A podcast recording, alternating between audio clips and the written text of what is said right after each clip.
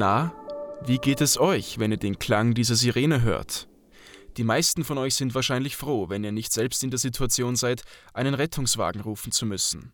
Solltet ihr dann aber doch einmal einen brauchen, ist es gut, dass bei einem Notruf schnell Hilfe kommt. Vor allem wenn es Nacht ist und alles um dich herum schon schläft. Um Situationen wie diese geht es in unserer heutigen Folge.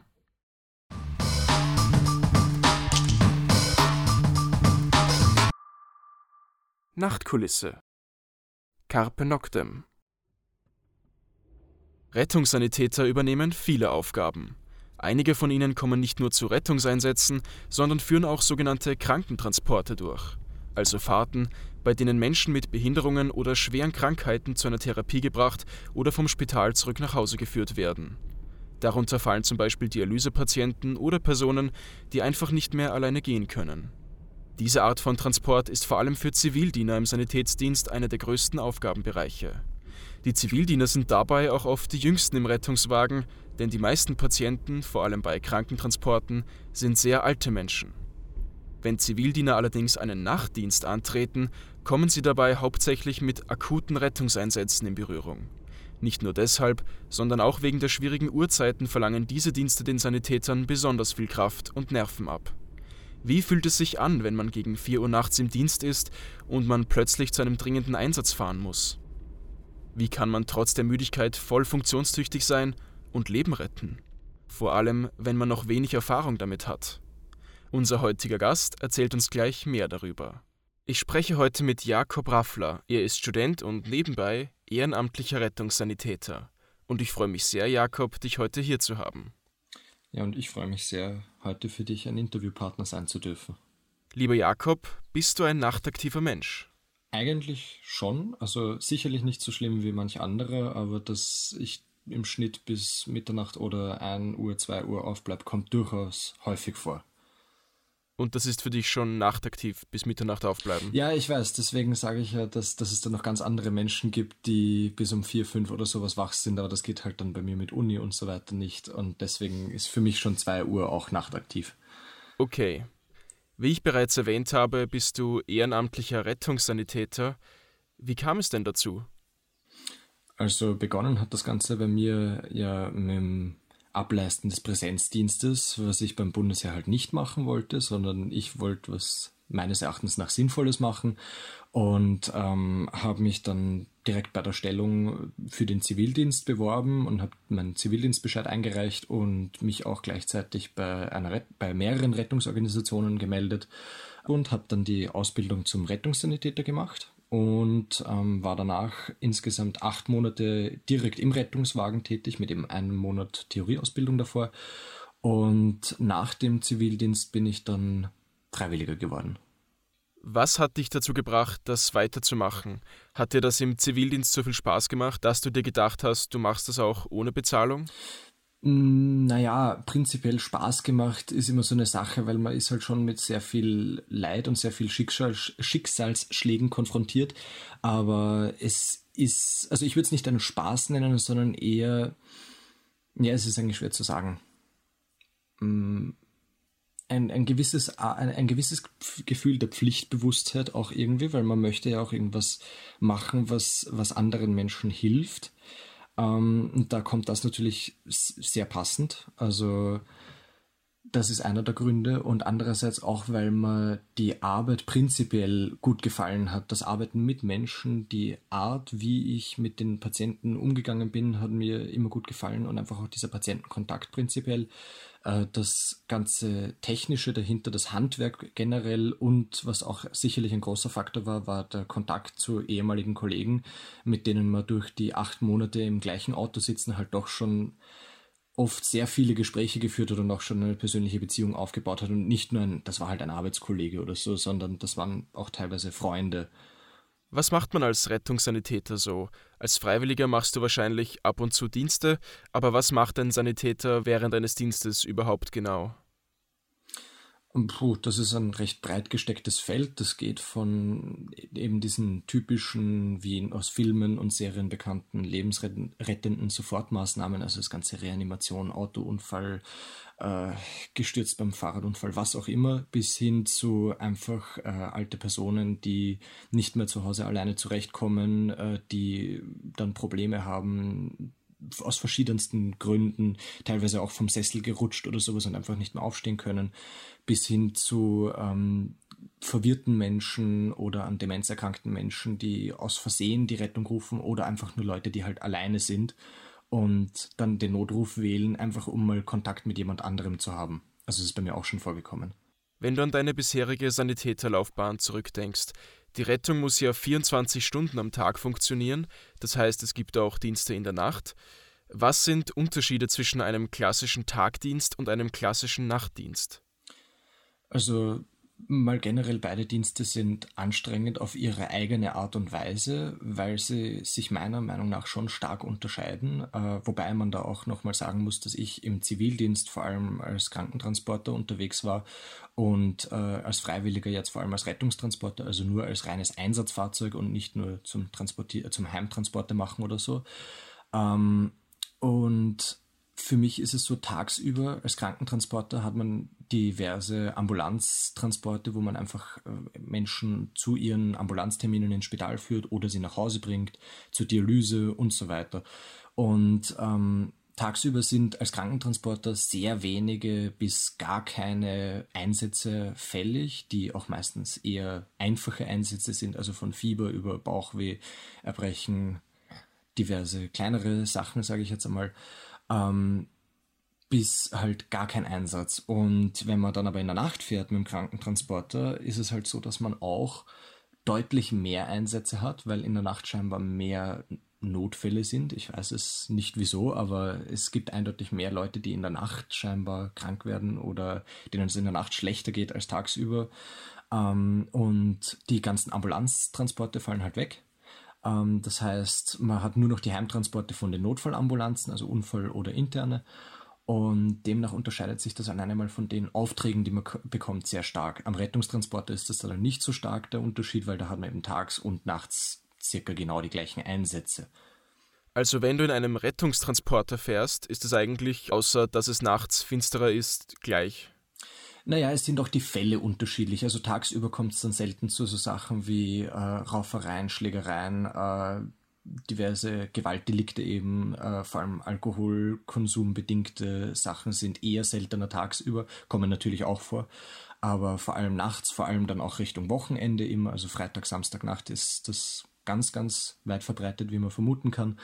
Und ähm, sonst hat man nachts auch häufig äh, Fälle, die in dem psychiatrischen Bereich fallen, also Psychosen, ähm, Menschen mit äh, psychischen Beeinträchtigungen, die nachts häufiger scheinbar auftreten, meiner Erfahrung nach. Wenn man seelenruhig da sitzt und plötzlich heißt es, jetzt gibt es einen Einsatz und man hat eine Adresse und ein paar Infos, aber weiß eigentlich nicht wirklich, was los ist. Kann das auch manchmal unheimlich sein, wenn man in die Dunkelheit fährt und nicht weiß, was einen erwartet?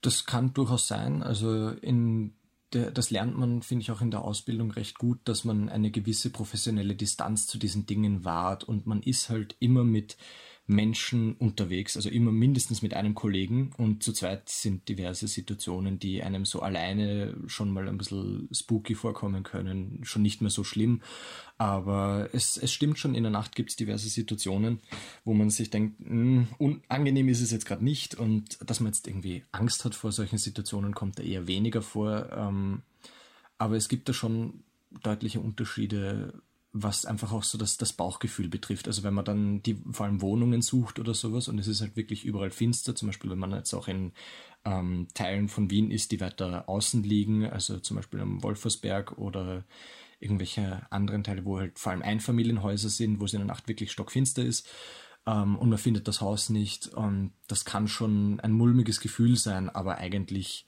weil man eben immer zu zweit unterwegs ist, kommt das recht selten vor. Das ist dann eher, wenn man der beim Patienten direkt ist und es sich eben dabei um verwirrte Menschen handelt oder Menschen mit einer Psychose etc.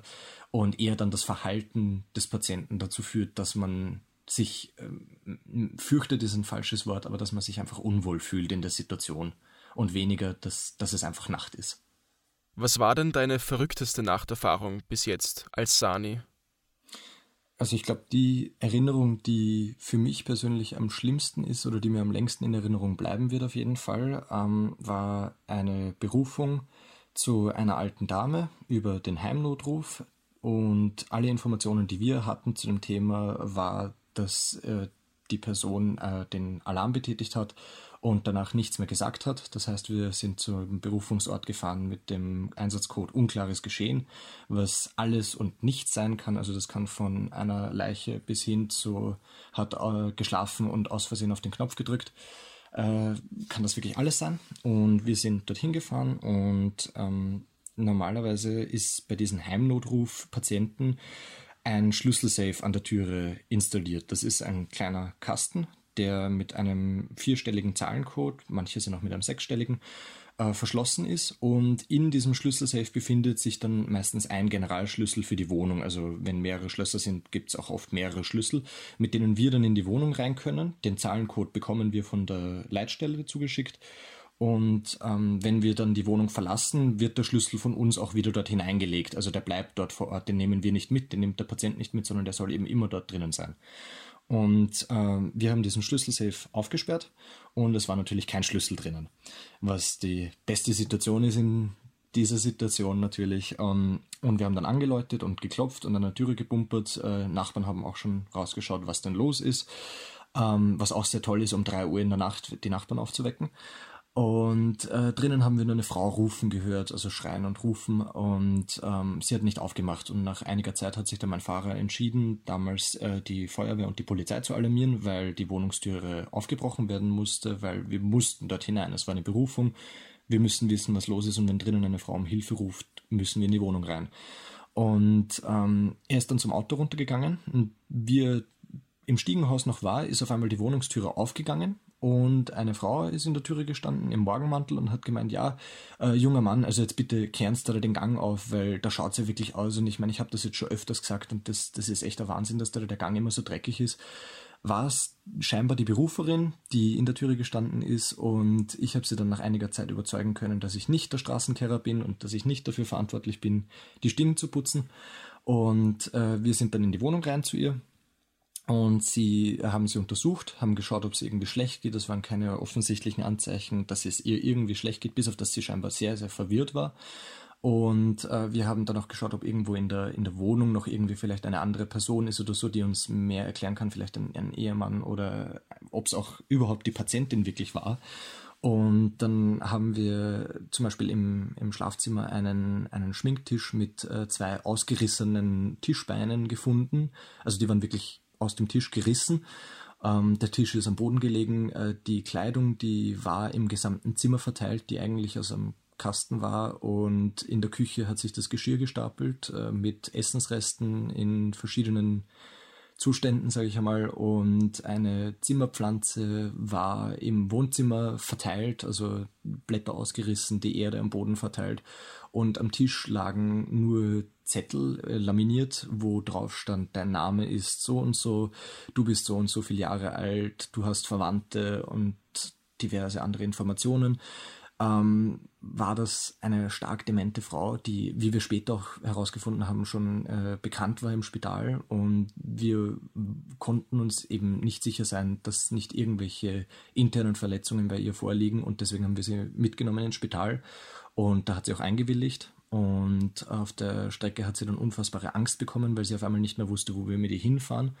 Und äh, im Spital haben sie es dann geschafft, sie Gott sei Dank zu beruhigen. Und das war, glaube ich, eine der Situationen, die mir am meisten im Kopf bleiben wird, weil diese Frau einfach absolut nicht wusste, was gerade eben los ist, was hier passiert, wer wir sind und, und wieso wir das hier machen. Und in das hat mich auch damals sehr stark berührt, weil es einem vor Augen führt, dass es einem selbst auch mal so gehen kann und das will man eindeutig nicht. Im Endeffekt ist es ja sehr harmlos ausgegangen. Es, es, ist ja, es ist sehr harmlos ausgegangen, aber in der Situation fragt man sich halt immer, macht man erstens alles richtig? ähm, weil man immer auch den, den rechtlichen Aspekt dahinter betrachten muss. Man, man kann ja auch eine Person nicht einfach gegen ihren Willen mitnehmen oder so. Und bei diesen Leuten ist das dann immer eine schwierige Entscheidung, wenn die sagen, nein, ich will nicht mitkommen sind die eigentlich nicht mehr selbstberechtigt, weil sie eben nicht wissen, was vorgeht. Und also Selbstberechtigung absprechen ist natürlich jetzt was, was sehr Extremes und das kann man als Sanitäter auch eigentlich nicht machen. Ähm, aber das sind immer so Entscheidungen, die müssen dann in dem Moment getroffen werden. Und ich hatte damals das Glück, dass nicht ich diese Entscheidungen treffen musste, sondern mein Fahrer und weil der in dem Fall wie mein Vorgesetzter war. Ähm, aber trotzdem fragt man sich, ob man eben alles richtig macht und auch wirklich alles im Wohle des Patienten ist, weil wenn diese Frau stundenlang Angst hat dann im Spital, weil sie einfach in einer ungewohnten Umgebung ist, will man das natürlich auch nicht unbedingt verantworten, wenn sie in Wirklichkeit gar nichts hat und einfach aus Versehen auf den Knopf gedrückt hat, um die Rettung zu alarmieren. Hattest du auch schon mal einen Fall, bei dem es gefährlich wurde? Oder wo du das Gefühl hattest, es könnte gefährlich werden? Ich glaube, der gefährlichste Fall, den ich einmal hatte, das war äh, auch in der Nacht, lustigerweise. Ähm, wo ein, eine Frau angerufen hat, weil sie äh, Panikattacken hatte und Angstzustände. Und äh, sie hat eben die, den Notruf getätigt und wir wurden hinalarmiert mit genau diesem Code und waren dann in der Wohnung. Die wollte uns auch am Anfang nicht reinlassen oder überhaupt mit uns reden und wollte uns wieder wegschicken. Aber nach ein bisschen Überzeugung hat sie uns dann doch reingelassen, dass wir uns sie zumindest mal anschauen können, dass wir sagen können, sie ist jetzt nicht in, in akuter Lebensgefahr oder so, und ähm, die Frau hat uns gegenüber dann zugegeben, dass sie äh, regelmäßig Drogen konsumiert, äh, auch bevor wir gekommen sind. Und ähm, das äh, hat für uns natürlich dann immer so ein, eine gewisse Gefahr, was für Drogen das einerseits waren, also wie das, wie sehr das die Person verändert in ihren Handlungen, in dem, wie sie denkt und ob die Drogen noch irgendwo sind in unserer Nähe. Also zum, vor allem, was für uns relevant ist, sind eben Nadeln, weil man weiß nie, welche Grunderkrankungen ein Mensch hat, also ob die jetzt zum Beispiel äh, Hepatitis äh, positiv ist oder zum Beispiel auch HIV positiv sein könnte. Das wissen wir nicht und deswegen gehen wir davon aus, dass äh, Grunderkrankungen vorliegen und wenn es dann eben um Nadeln geht, die verwendet wurden, ist das für uns eine der größten Risikoquellen, weil wir uns dadurch eben auch sehr, sehr schwere Erkrankungen zuziehen können, wenn diese Personen, die nicht Herr über ihre eigenen Sinne sind und über ihre eigenen Handlungen, weil sie eben Drogen konsumiert haben, auf einmal ähm, den Zug auskriegen und mit der Spritze auf uns losgehen. Und das war aber bei dieser Frau gar nicht so der Fall, sondern es ist dann auf einmal der Freund der Frau heimgekommen und wollte, dass wir auf der Stelle gehen. Und wir haben gesagt, ja, wir können jetzt diese Frau hier nicht alleine lassen. Sie hat uns alarmiert. Und der wollte dann sich mit uns anlegen, sage ich einmal. Ähm, wo wir dann gesagt haben, ja, wenn er jetzt eben nicht sich beruhigt und, und wir in Ruhe mit der Dame reden können, wird die Polizei alarmiert und er hat sich dann noch nicht beruhigt und dann wurde auch die Polizei alarmiert und das ist auch immer äußerst beruhigend, wenn dann die Polizei vor Ort ist und das Ganze mal ein bisschen in kontrollierteren Bahnen abläuft, was aber nicht unbedingt passieren muss. Also wenn dann die Polizei kommt, kann das auch dazu führen, dass noch mehr Aggression aufwallt und dann wird das immer mehr, das schaukelt sich immer weiter hoch. Aber das ist jetzt Gott sei Dank nicht der Regelfall.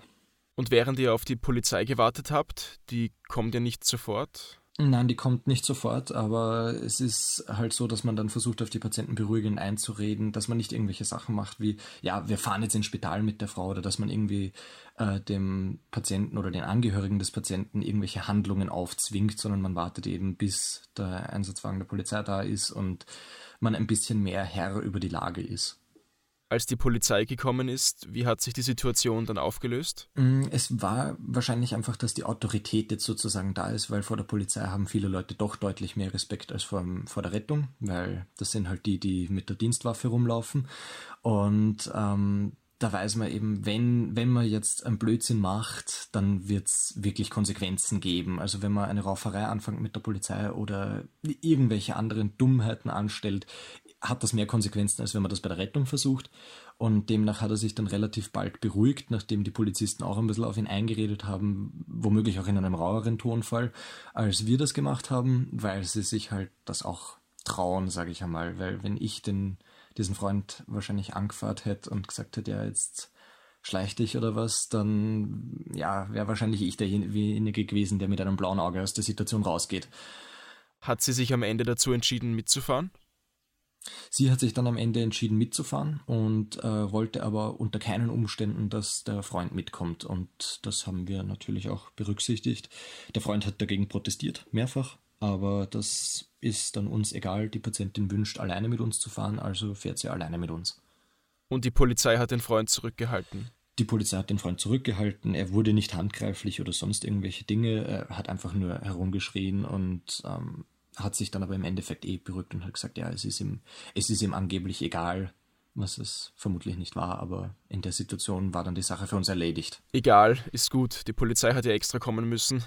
Ja, ja, eben. Also es, es ist schon eine ernste Situation gewesen, meines Erachtens nach. Es gibt natürlich noch viel schlimmere Fälle, wo, wo mehr Gewalt im Spiel ist, wo, wo Waffen im Spiel sind, Messer oder andere Sachen, wo dann auch zum Beispiel die Vega kommt oder andere Einsatzmittel, mehr Polizisten und so weiter. Also das kann auch noch viel schlimmer werden. Das war in dem Fall noch ein sehr leichter Fall, sage ich einmal. Aber gibt es noch ganz andere Kaliber. Wie ist es generell in der Nacht zu arbeiten? Du hast gesagt, untertags gibt es mehr Krankentransporte, nachts mehr Rettungseinsätze, aber fühlt sich das Arbeiten selbst anders an? Weil rein von der Tätigkeit her ist es, bis auf eher kosmetische Unterschiede, ja ziemlich das gleiche.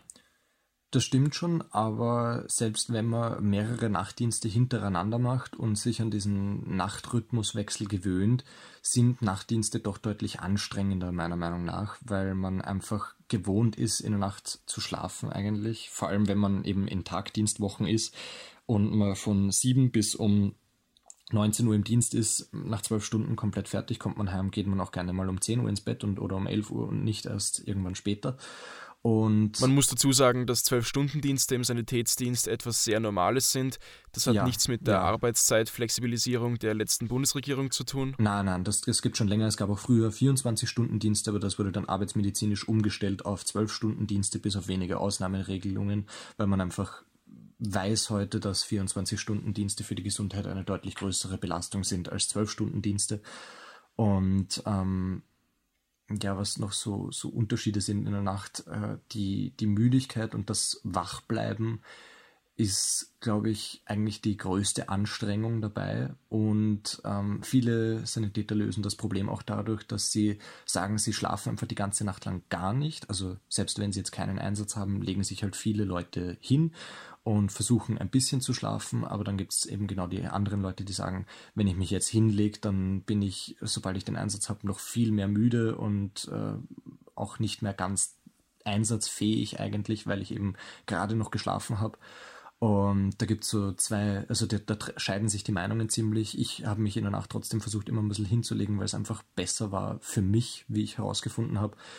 Und ich glaube, der Schlafentzug ist hier deutlich das, das Schwierigste, vor allem wenn man dann im, im Winter von der Kälte ins warme Auto kommt und eigentlich auf den Patienten achten müsste, aber die Patienten teilweise selbst einschlafen, weil's, weil sie eben nichts haben, aber aus, aus rechtlichen Gründen die Rettung alarmiert wurde. Ähm, und es kann dann schon vorkommen, dass man sehr, sehr stark gegen die Müdigkeit ankämpfen muss, wenn man im Warmen sitzt, es eigentlich gemütlich hat, aber eigentlich voll funktionsfähig sein muss. Und dieses Pflichtbewusstsein hält einen auch sehr gut wach, meiner Meinung nach. Aber auch wenn man jetzt mehrere Nachtdienste hintereinander hat und seinen Schlafrhythmus vielleicht schon umgestellt hat, ist es dann immer noch schwierig? Ähm, das kommt darauf an, am Anfang vom Zivildienst ist es mir noch sehr schwer gefallen, aber das wurde dann mit der Zeit immer besser, sich auch an diesen Rhythmuswechsel zu gewöhnen. Und für die, die Dienste, die ich gemacht habe, was eben im, im Extremfall waren es drei Nachtdienste hintereinander, also jeden Tag von 19 bis 7 Uhr, dann wieder 19 bis 7 Uhr und so weiter. Und ähm, da war es schon so, dass der erste Nachtdienst noch am besten ging, meiner Meinung nach. Und der dritte Nachtdienst war dann einfach der schlimmste, weil man wusste, dass jetzt noch ein Nachtdienst kommt und man muss nochmal dorthin, äh, muss nochmal zwölf Stunden voll funktionsfähig da sein. Und lustigerweise waren auch immer die, die dritten Nachtdienste immer die anstrengendsten für mich. Also mit den meisten Einsätzen, mit den schwierigsten oder, oder sag ich mal, psychisch beanspruchendsten, äh, äh anspruchsvollsten Einsätzen. Und ich fand eigentlich nicht, dass das während der Woche besser wird. Das Einzige, was immer besser geworden ist, ist eben, dass man sich wirklich an den, an den Schlafmangel direkt gewöhnt. Aber man merkt das danach umso stärker, nachdem man nach Hause kommt. Also auch wenn ich jetzt als Freiwilliger mir einmal eine Nacht um die Ohren schlage, geht das natürlich. Das ist kein, kein Problem derzeit, aber man merkt es trotzdem am nächsten Tag, dass es einem deutlich nachhängt, den Schlaf zu vermissen. Also wie wenn man halt fortgeht. Also ein bisschen anders als fortgehen ist es ja schon. Abgesehen davon, dass man natürlich nüchtern ist, muss man natürlich die ganze Zeit funktionstüchtig sein. Also nicht nur sehr konzentriert, sondern es ist ja auch körperlich sehr fordernd. Man muss ja oft auch Leute herumtragen, über Stiegen tragen. Also es ist doch schwere körperliche Arbeit. Ja, das auf jeden Fall. Also 120 Kilo in den fünften Stock tragen, das, das hat schon was für sich. Das muss man nicht unbedingt jede Nacht machen. Vor allem, wenn man eine Viertelstunde davor noch geschlafen hat. Ja, das auch. Also die, diese Momente, wo man in der, äh, sich einen Nachtdienst hinlegt gegen 3 Uhr und sich denkt, ja, vielleicht schaffe ich jetzt eine Stunde Schlaf, weil vier Kollegen vor mir in der Reihung sind zum äh, Einsatz fahren. Und nach 20 Minuten Schlafen reißt einen dann der Alarm aus den, aus den schönen Träumen. Äh, das ist halt ein Erlebnis, das hat man nicht so gerne, aber man steht dann trotzdem auf, weil man weiß einfach in dieser Situation, man muss jetzt funktionieren. Hast du, seitdem du Nachtdienste machst, das Gefühl, dass dich das über längere Zeit mitgenommen hat? So prinzipiell habe ich als Langzeitwirkung eigentlich nur bemerkt, dass ich mich deutlich länger wach halten kann, wenn ich es möchte und dass ich auch mit weniger Schlaf auskomme als vor dem Zivildienst. Also jetzt teilweise sechs Stunden, fünfeinhalb Stunden für eine normale Nacht geht ohne Probleme. Ähm, aber andere Langzeitfolgen habe ich bei mir persönlich jetzt nicht bemerkt. Bei, Kolleg bei Kollegen, die, die normal beim Rettungsdienst gearbeitet haben, hat sich vor allem durch Übergewicht geäußert oder Bluthochdruck. Also hast du eigentlich mehr Kontrolle über dein Schlafverhalten bekommen? Ja, eigentlich schon und, und vor allem auch die Fähigkeit, in jeder Situation einschlafen zu können. Also egal wo, im, im Sitzen, im Liegen, es, es geht überall. Also das, das Erlebnis von einmal in der Notaufnahme im Stehen einschlafen, das war nur Sekundenschlaf, aber äh, ja, das, das hat man auch gelernt im Zivildienst. Das ist ein wunderschöner Abschluss. Ich bedanke mich sehr für das aufschlussreiche Gespräch und ich hoffe, du hast auch in Zukunft noch lustige Nachtdienste mit angenehmen, nicht gewalttätigen Patienten. Ja, das hoffe ich auch. Danke für das Interview. Ja, ich danke. Und damit sind wir beim Ende dieser Folge von Nachtkulisse angelangt. Ich hoffe, wenn ihr mal in der Nacht Hilfe braucht, kommt ein verlässlicher Sanitäter wie Jakob zu euch und hilft euch aus eurer Not.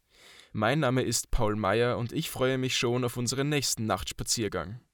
Bis zum nächsten Mal und Carpe Noctem.